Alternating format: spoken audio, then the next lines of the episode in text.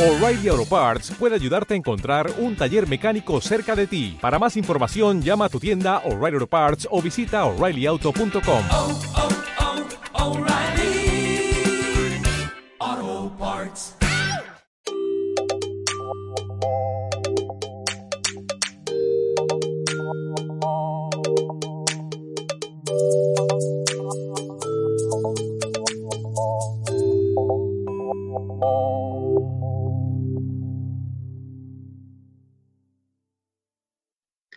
Hola, hola a todos, ¿qué tal? Mi nombre es María José Guerí, soy la persona encargada de marketing y comunicaciones de Concrete Chile.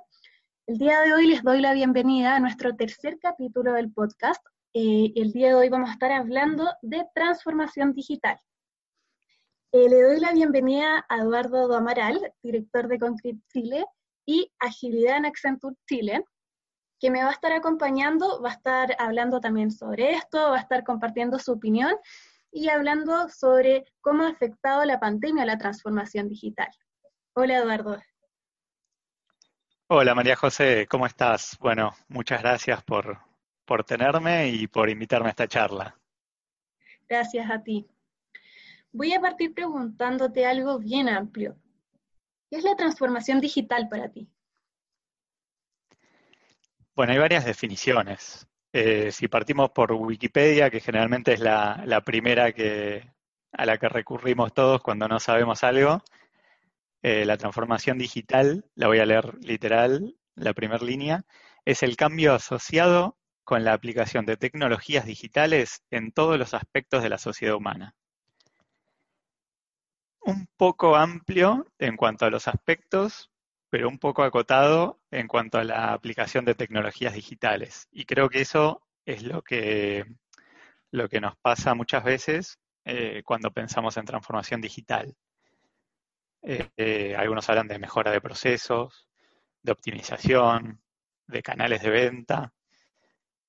En definitiva, muchos se acotan a lo que es digitalización, probablemente de, de procesos, de interacciones con, con los clientes, eh, reemplazar procesos eh, físicos, procesos eh, viejos en papel y hacerlos tal cual en digital, lo cual probablemente traiga una, una, eficiencia y traiga una mejora, pero, pero va a ser solo, solo eso, una, una mejora marginal, por lo tanto no sería el, el mejor el mejor concepto de cómo hacerlo.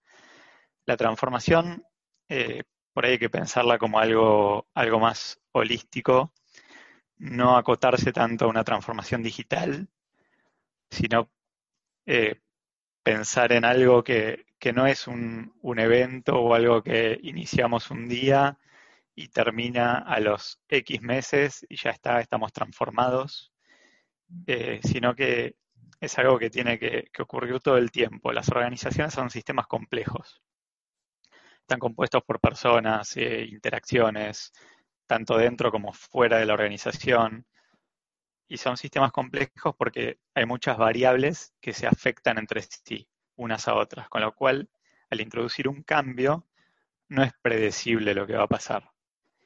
Entonces, eh, la mejor forma de hacer cambios porque básicamente una transformación es un cambio, en una organización es el empirismo, es hacer eh, pruebas, medirlas y hacerlo con método científico. Buenísimo. Eduardo, y sobre eso, eh, ¿cómo crees que ha afectado la pandemia a la transformación digital? Porque claramente vemos de que hay empresas que se han visto totalmente aceleradas, o sea, de pasar de trabajar todos a casa, pero también vemos como hay otras empresas que realmente están siendo cautelosas al momento de invertir y de pasar a su transformación digital. Bueno, esta pandemia claramente nos afectó a todos, a todo el mundo, en distinta medida. Algunos están esperando que, que todo pase, que todo vuelva a la normalidad, pero otros eh, están mejorando, están aprendiendo todo el tiempo, se están adaptando constantemente, se están convirtiendo en organizaciones adaptativas.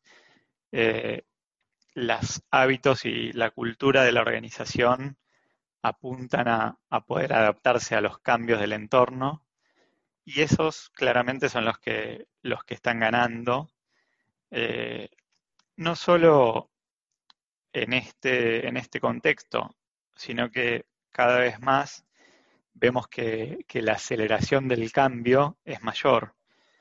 La velocidad del cambio ya era bastante vertiginosa, pero eso se está acelerando aún más cada vez, con lo cual tenemos que estar adaptándonos constantemente. Viene una disrupción como es esta del, del COVID, pero la verdad es que estamos en un, en un contexto eh, VICA, son las siglas que, que se usan, que es volátil, incierto, complejo y ambiguo. Eh, y este es el contexto que tenemos cada vez más y que va a seguir acelerándose, con lo cual las que no se adapten van a desaparecer. Edu, ¿y hay alguna empresa que tú veas como un caso de éxito que realmente está llevando todo esto súper, súper bien? Bueno, un caso por ahí emblemático eh, a nivel internacional es L'Oreal. Eh, es un caso conocido. Eh, por ahí pueden, todos los que les interese pueden googlear y, ver varios artículos y verlo desde distintos puntos de vista. y vienen hace, hace tiempo transformándose y siendo una, una organización adaptativa. Y por supuesto que, en este contexto se notó mucho. Eh, por ahí la Chief Digital Officer de, L'Oreal eh, está preparada para que el 80% de, los de, las interacciones con los consumidores sean en línea. Así se está preparando la organización. Y ellos en ocho semanas, con el tema de la pandemia, lograron una, una transformación que tenían planificada en tres años. O sea, les hubiera llevado tres años hacerlo según el plan que tenían y por la aceleración de la pandemia lo hicieron en ocho semanas. Obviamente que ellos ya venían eh, con un recorrido, eh, ya venían adaptándose a, distintos cambios y ya venían interactuando con los consumidores de, de formas especiales, dando experiencias únicas eh, usando datos para tomar decisiones, para hacer pruebas. Ellos llevaron al móvil una experiencia similar a probarse maquillaje en la piel, por ejemplo. Eh, Buenísimo. Y, es su business as, usual ahora, eh, estar transformándose, aprendiendo y adaptándose. Perfecto. Edu, y la última pregunta, en verdad, si es que crees de que cuando termina esta pandemia vamos a volver a una nueva normalidad o simplemente vamos a volver como estábamos antes. Bueno, esa es, es la pregunta del millón, ¿no? Creo que